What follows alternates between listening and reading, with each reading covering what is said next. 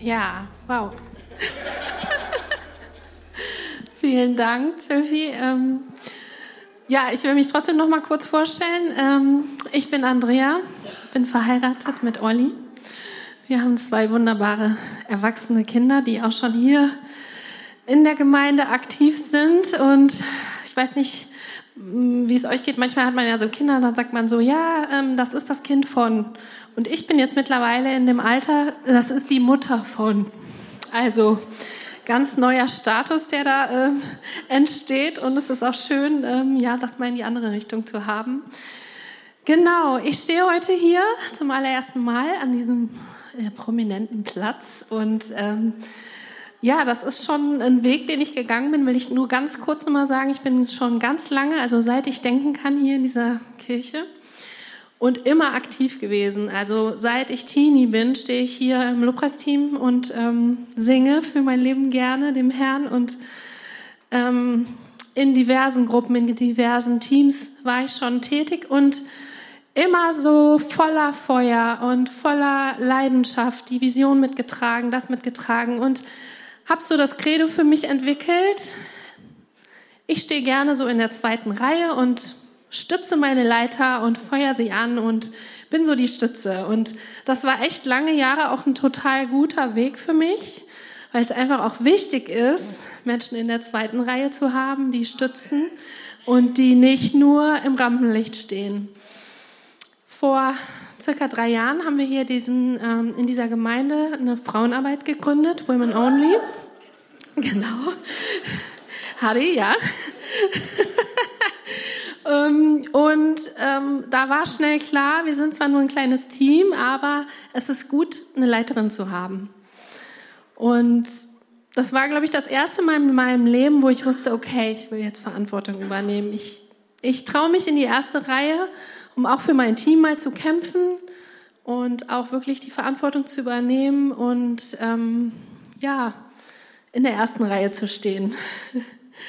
Genau, dann bin ich kurze Zeit danach als Älteste berufen worden in diese in den Leitungskreis und das ist auch kein Platz, wo man sich verstecken kann. Also es ist auch ein Platz, wo ich viel gelernt habe, meine Stimme zu erheben, gerade die Stimme als Frau, äh, meine Meinung zu behaupten und auch schwierige Entscheidungen mitzutragen oder zu treffen, geistlich Verantwortung auch für andere zu nehmen und das ist eine gute Schule und da bin ich auch noch dabei zu lernen. Und ja, im Vorfeld habe ich ein bisschen genervt, habe gesagt, an Muttertag muss eine Frau hier vorne stehen. ja, gut. Und so bin ich es jetzt geworden und äh, freue mich auch und ähm, möchte einmal kurz vorher beten. Ja, Vater, ich danke dir dass du da bist, dass du gute Worte für uns hast und dass du durch mich sprechen wirst. Jesus, ich bete, dass du Herzen veränderst, dass deine Wahrheit ja so richtig sichtbar wird, dass alles andere als dein Wort, das, was du über uns sagst, keinen Raum hat. Ich bitte gegen jede Ablenkung, gegen alles, was in Gedanken jetzt noch auf uns zukommt, dass das einfach in den Hintergrund treten darf. Amen. So, heute geht es jetzt aber nicht um mich, sondern um das, was Gott zu dir heute sagen will. Mein Thema ist, äh, ich bin der Gott, der dich sieht. Das ist auch ein bisschen abgeändert, die Jahreslosung für dieses Jahr. Die ist aus dem Text in 1. Mose 16 und da geht es um die Geschichte mit Hagar. Ich werde da später auch nochmal drauf zurückkommen. Es gab dazu bereits eine richtig coole Predigt von Harry am Frauenabend im März und ähm, ich will mich jetzt aber nochmal von der anderen Seite diesem Thema nähern. Mit der Frage, was sehe ich? Ich sehe die junge Frau mit zwei kleinen Kindern. Sie kämpft mit Trotzanfällen, mit Infekten, gegen Wäscheberge. Sie liebt ihre Kinder und hat sich bewusst entschieden, Zeit mit ihnen zu verbringen. Doch die Tage sind lang und kräftezehrend. Manchmal, wenn sie ins Bett geht, abends, kann sie sich gar nicht auf den nächsten Tag freuen, weil der wieder so monoton und endlos erscheint. Keine Aussicht auf irgendwas Schönes. Sie findet keine Zeit für sich, geschweige denn für den Austausch mit Gott. Und dann fühlt sie sich nicht nur allein, sondern auch schuldig. Niemand sieht sie. Ich sehe die junge Frau in den Zwanzigern, immer noch kein Masterplan für ihr Leben, weder beruflich noch privat. Links und rechts ziehen alle anderen an ihr vorbei, zielorientiert in der Ausbildung, glücklich in Beziehung. Und sie weiß schon, Gott hat das in sie hineingelegt, aber was soll sie aus ihrem Leben machen? Kann Gott das benutzen? Und sie fühlt sich abgehängt, nicht so wertvoll wie die anderen, weil sie einfach nicht so in das Schema, nicht in dem Tempo mitkommt wie die anderen. Und dabei merkt sie gar nicht, wie Gott jetzt schon ihre Art, ihre Fähigkeiten benutzt, um ein Segen zu sein.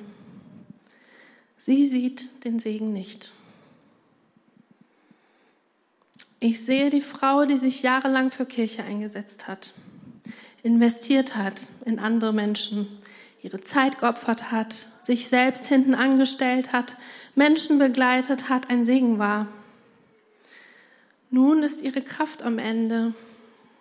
Sie fühlt sich ausgelaugt, vielleicht sogar krank, schwach.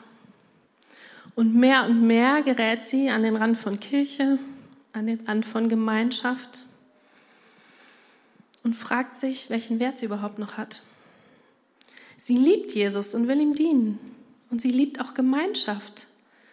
Aber da ist niemand, der fragt. Und Gott scheint auch zu schweigen. Sie fühlt sich nicht nur unbedeutend, sie fühlt sich unsichtbar. Ich sehe die Frau, die sich nach Mutterschaft sehnt. Sie möchte Leben schenken, möchte einem Kind zu Hause und Geborgenheit geben. Doch Monat für Monat schwindet die Hoffnung auf ein Baby ein Stück mehr. Und sie fragt sich, ob Gott überhaupt sieht, welchen Schmerz sie trägt. Ob Gott weiß, welche Sehnsucht sie hat. Ich sehe die Frau, die regelmäßig in der Masse untergeht. Sie ist dabei, findet aber nicht ihren Platz. Alles, was sie sagt und tut, wirkt auf sie selbst durchschnittlich. Niemand lobt sie für ihr Aussehen, für ihren Einsatz. Sie fragt sich schon lange, ob sie überhaupt eine Bedeutung hat. Sie sehnt sich nach Bedeutung aber sie fühlt sich übersehen von ihren Mitmenschen und auch von Gott. Diese Liste habe ich mir von Gott schenken lassen. Ich weiß nicht, äh, wie viele Menschen heute hier sind, die das anspricht. Die kann man noch beliebig erweitern. Männer und Frauen, die sich nicht gesehen fühlen, die sich unsichtbar fühlen. Und ich möchte als erstes Gottes Wort dem entgegenstellen. Und ich lese aus Psalm 139 ab Vers 1.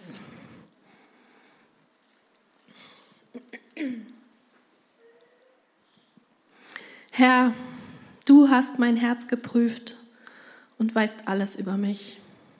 Wenn ich sitze oder wenn ich aufstehe, du weißt es. Du kennst all meine Gedanken.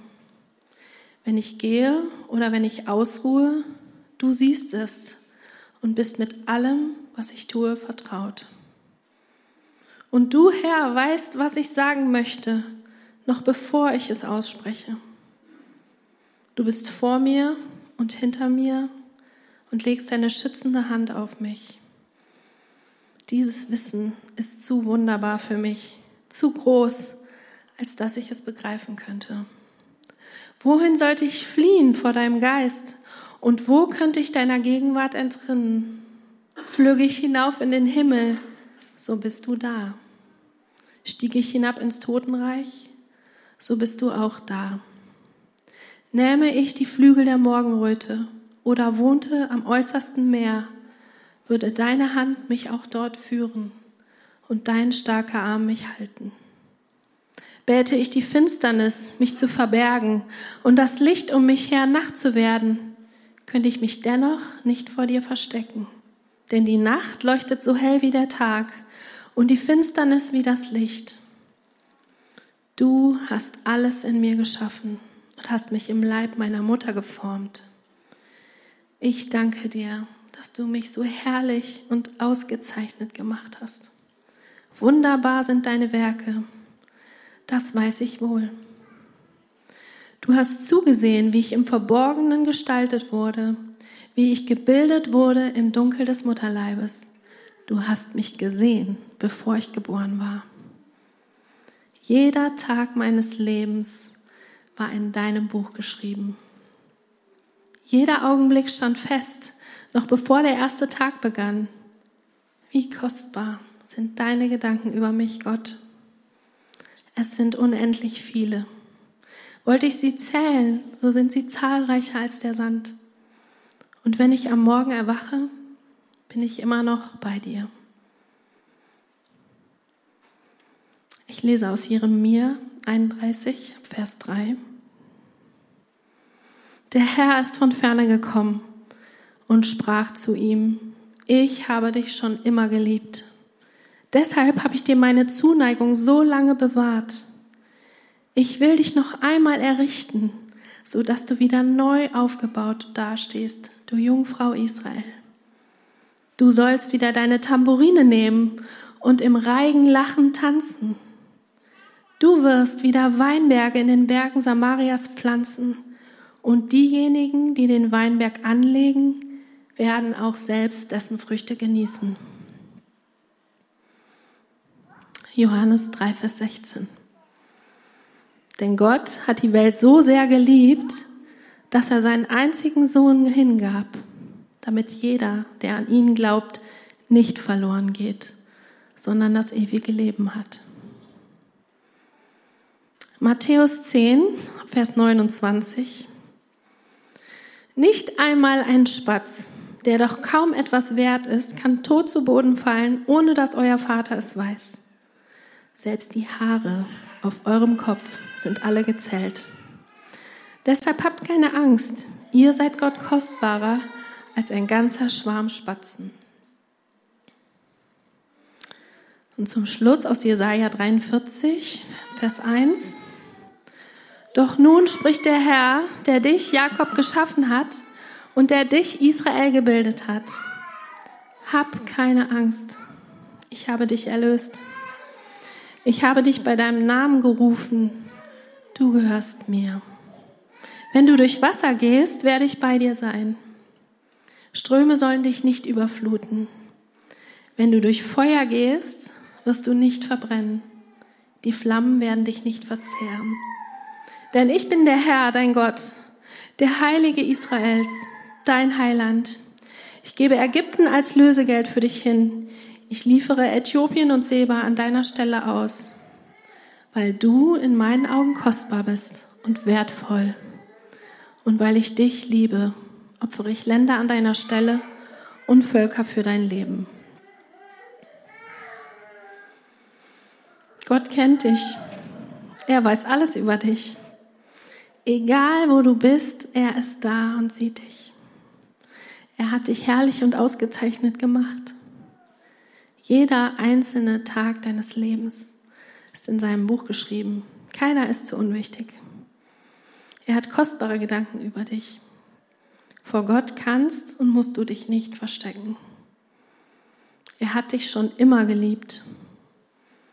Er will dich wieder aufbauen, damit du ihm singen und tanzen kannst und damit du ernten kannst. Gott liebt dich so sehr, dass er seinen Sohn für dich gab. Du bist ihm so kostbar, dass er jeden Tag deine Haare zählt. Gott hat dich geschaffen und gebildet. Er hat dich bei deinem Namen gerufen. Andrea hat mich persönlich gemeint. Er wird immer bei dir sein. Du bist kostbar in seinen Augen. Gott liebt dich und opfert seinen Sohn für dich. Gott sieht dich. So steht es in seinem Wort. Und viele dieser Verse, die ich jetzt gelesen habe, sind vielen von euch schon wohl bekannt. Wie oft haben wir das schon gehört? Psalm 139. Aber glauben wir auch, dass das für uns persönlich gilt? Dass Gott mich damit meint? Lass diese Worte noch mal in dir nachklingen. Lass sie dir auf der Zunge zergehen. Der Bibeltext um die Losung für das Jahr 2023 geht auch auf dieses Thema ein, anhand der Geschichte von Hagar. Und die möchte ich auch jetzt nochmal mit euch lesen. Olli hat mir gesagt, ich soll mich nicht dafür entschuldigen, dass ich so viel Bibeltexte lese.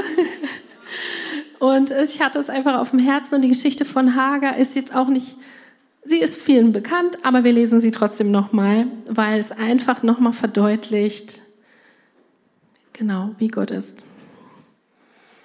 Ich lese aus 1. Mose 16 ab Vers 1. Doch Sarai, die Frau Abrams, bekam keine Kinder. Kurze Vorgeschichte. Abraham hatte keine Kinder und Gott hatte ihm gesagt, Du wirst viele Nachkommen haben. Sie werden nicht zählbar sein, so viel wie Sand am Meer.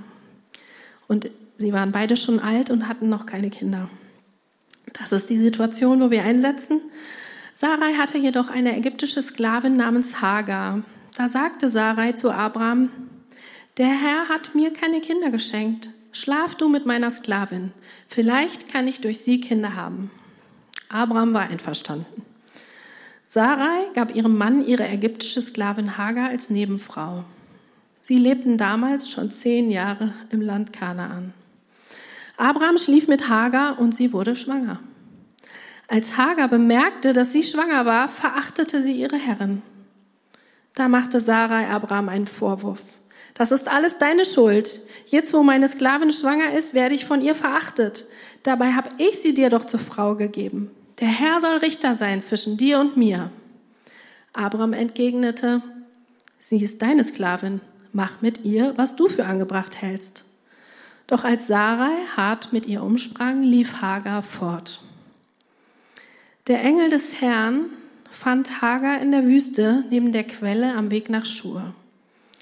Er sprach zu ihr, Hagar, Sklavin von Sarai, woher kommst du und wohin gehst du?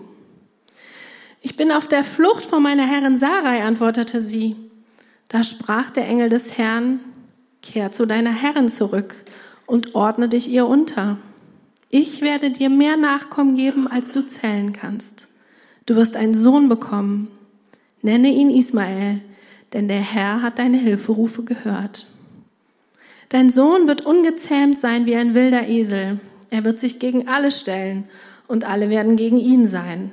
Ja, er wird mit allen seinen Brüdern im Streit leben. Da nannte Hagar den Herrn, der zu ihr gesprochen hatte, El Roy. Denn sie sagte, ich habe den gesehen, der mich sieht. Da will ich kurz mal stoppen. Gott findet sie. Das heißt, er hat sie gesucht. Sie war ihm wichtig. Er hat sie nicht übersehen. Er findet sie in der Wüste.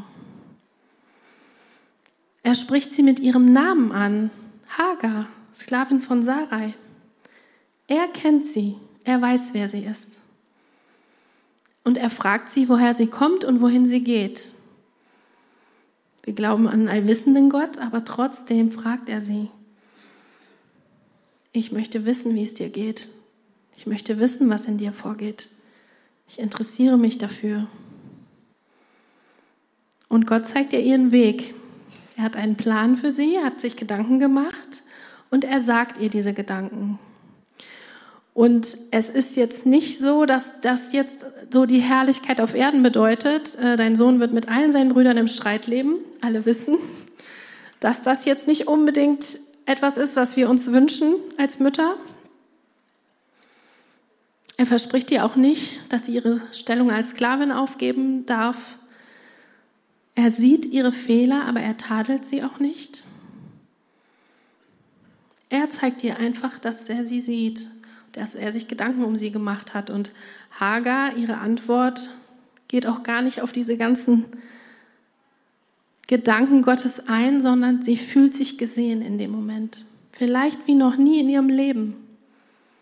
Und das hat sie so bewegt, dass sie Gott anspricht und ihm diesen Namen gibt, Elroy. Sie kehrt dann in ihr Leben zurück, bekommt ihren Sohn Ismael, so wie Gott es sagte. Und dann möchte ich euch in die Geschichte in den letzten Teil noch mit hineinnehmen. In der Zwischenzeit hat nämlich Sarah auch ein Kind bekommen, Isaac, der ersehnte Nachkomme. Und ähm, da setze ich mal ein. Ich lese ab 1. Mose 21 ab Vers 8. Isaak wuchs heran und brauchte schließlich nicht mehr gestillt zu werden. Aus diesem Anlass veranstaltete Abraham ein großes Fest. Sarah aber beobachtete, wie Ismael, der Sohn von Abraham und ihrer ägyptischen Sklavin Hagar, sich über Isaak lustig machte. Wir wissen ja, die Brüder und der Streit. Da forderte sie Abraham auf, jagt diese Sklavin und ihren Sohn fort. Ich will nicht, dass mein Sohn Isaak sich mit ihm unser Erbe teilen muss. Das gefiel Abraham gar nicht, denn Ismael war schließlich auch sein Sohn. Gott aber sprach zu Abraham, ärgere dich nicht wegen des Jungen und deiner Sklavin. Tu alles, was Sarah verlangt, denn nur die Nachkommen Isaaks sollen als deine Nachkommen bezeichnet werden. Doch ich werde auch aus Ismaels Nachkommen ein Volk machen, weil auch er dein Sohn ist. Am nächsten Morgen stand Abraham früh auf. Er gab Hagar Reiseverpflegung und einen Wasserschlauch mit und legte ihr beides über die Schultern. Dann schickte er sie fort, zusammen mit ihrem Sohn. Hagar ging weg und irrte in der Wüste von Beersheba umher. Als sie das Wasser im Schlauch ausgetrunken hatten, ließ sie den Jungen im Schatten eines Busches zurück. Sie selbst ging noch etwas weiter und setzte sich ungefähr 100 Meter entfernt auf den Boden. Ich kann nicht mit ansehen, wie mein Sohn stirbt, seufzte sie und brach in Tränen aus. Aber Gott hörte das Schreien des Jungen und der Engel Gottes rief Hagar vom Himmel aus zu, Hagar, was ist mit dir? Hab keine Angst. Gott hat das Weinen deines Sohnes gehört, der dort liegt. Steh auf, nimm den Jungen und halte ihn fest an der Hand, denn ich werde seinen Nachkommen zu einem großen Volk machen. Da öffnete Gott Hagar die Augen, so dass sie einen Brunnen entdeckte. Dort füllte sie ihren Wasserschlauch und gab dem Jungen zu trinken. Gott war mit dem Jungen. Er wuchs in der Wüste heran und wurde ein ausgezeichneter Bogenschütze. Er wohnte in der Wüste Paran und seine Mutter nahm ihm eine Ägypterin zur Frau.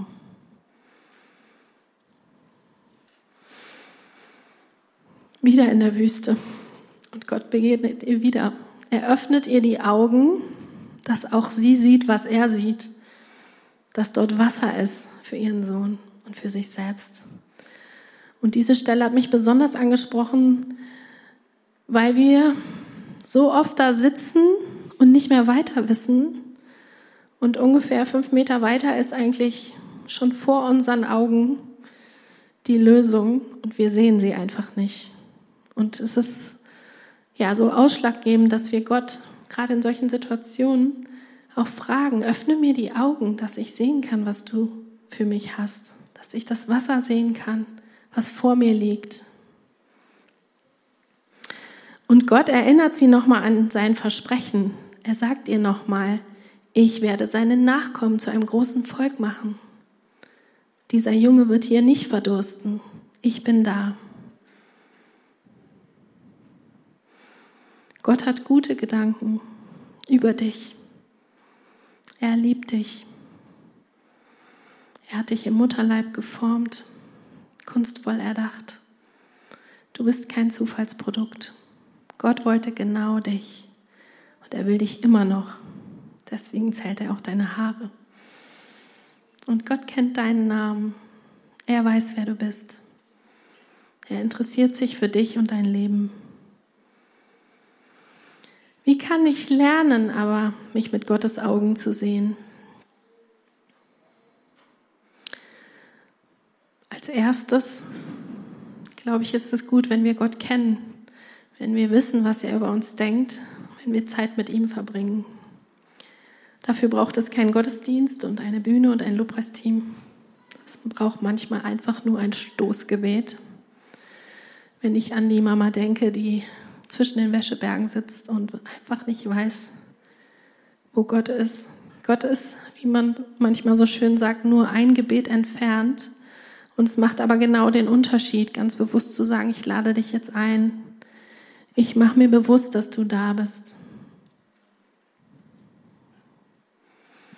Als zweites, das haben wir heute schon ein bisschen gemacht, lese seine Gedanken über dich. So viele gute Gedanken Gottes stehen in der Bibel. Wir haben jetzt einen kleinen Bruchteil davon gelesen. Lese die Worte, kaue sie, sprich sie laut aus über dich selbst. Lerne sie auswendig. Fang vielleicht mit Psalm 139 an, die Verse, die dich ansprechen, die dich vielleicht auch ein bisschen ärgern, weil du sie nicht siehst in deinem Leben. Lern sie auswendig und sprech sie laut aus. Und dann stelle diese Wahrheiten gegen all die Gedanken, die in dir aufsteigen, die dagegen sprechen. Ich bin nicht wichtig. Niemand sieht mich. Ich bin nicht geliebt.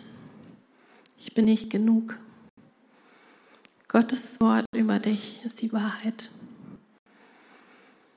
Umgib dich mit Menschen, die dir das sagen, die dich mit diesen Augen Gottes sehen können und dir den Wert Gottes zusprechen.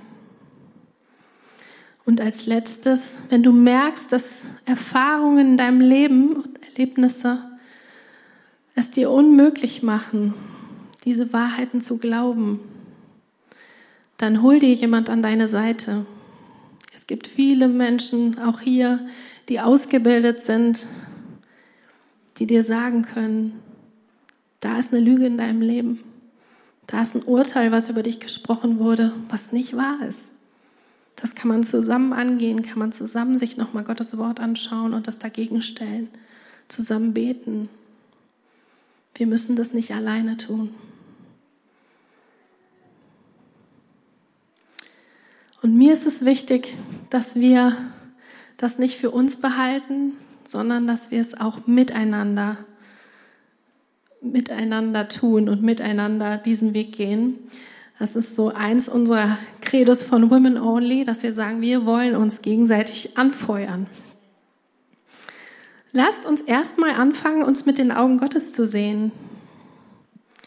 Nicht so erstmal so die Fassade nur zu betrachten, die uns vielleicht mehr oder weniger gefällt, sondern zu denken, zu sich zu fragen, was sieht Gott in diesem Menschen? Was hat er für gute Gedanken über diesen Menschen? Und dann lasst uns Gutes aussprechen.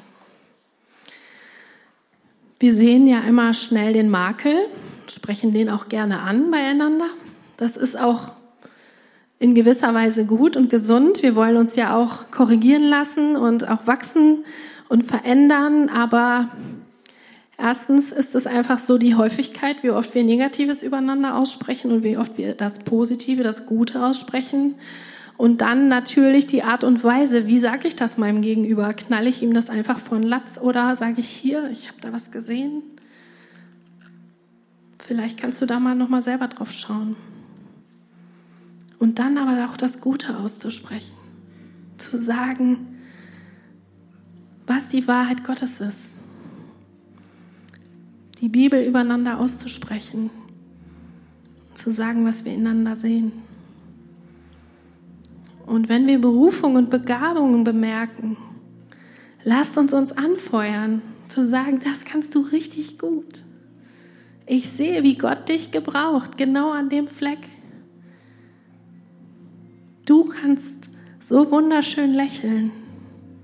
Du hast so strahlende Augen. Du kannst so herzlich lachen und steckst andere damit an. Du bist immer so freundlich. Gott hat dir so viel Geduld geschenkt. Danke, dass du so gut zuhören kannst. Wenn ihr Dinge seht in anderen, sprecht sie aus. Wir brauchen alle Ermutigung. Und da möchte ich ganz kurz mal was vorlesen, was ich vor der Predigt bekommen habe. Ich sage jetzt nicht von wem. Eine Karte. Ich weiß, du wirst das sowas von gut rocken. Jesus wird dich leiten, denn du bist sein geliebtes Kind und er wohnt in dir. Und ich hab dich lieb. Das macht einen Unterschied, wenn man das vorher gesagt bekommt, als wenn einem jemand sagt, na du das Predigen hast ja noch nie gemacht, na mal gucken.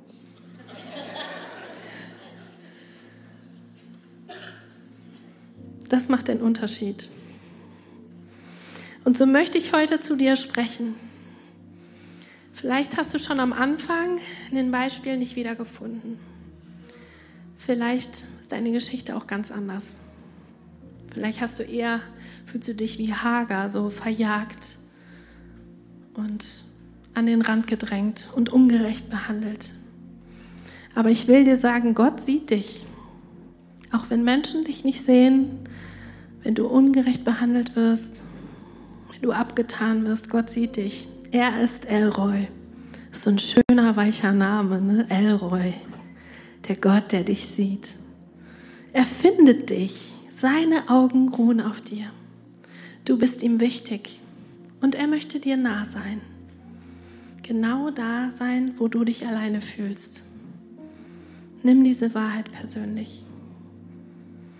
Und heute kannst du dich entscheiden, wem du traust und wem du glaubst dem, was du siehst, was dir vermittelt wird von anderen, von deinen Erlebnissen und Erfahrungen, vielleicht was an Urteilen über dich gesprochen wurde, Bewertungen oder dem, was Gott selbst über dich sagt, was er in dir sieht. Vielleicht bist du heute hier oder schaust von zu Hause zu und hast diesen Gott noch nie persönlich angesprochen oder du hast damit aufgehört, weil du nicht mehr glauben konntest, dass du Gott wirklich wichtig bist. Und ich will dich heute ermutigen, zu ihm zu kommen, ihm zu sagen, was dich beschäftigt, was dich belastet. Er sieht dich und er hört dich auch. Lass uns für einen Moment still werden vor Gott, unsere Augen schließen. Du kannst dich heute entscheiden, Ja zu sagen zu dem Gott, der dich sieht. Wenn du hier bist und das dich betrifft, kannst du Gott ein Zeichen geben. Kannst deine Hand heben und sagen, ja Gott, ich will glauben, dass du mich siehst. Das kannst du auch zu Hause machen. Gott sieht dich auch zu Hause, auch wenn ich dich nicht sehe.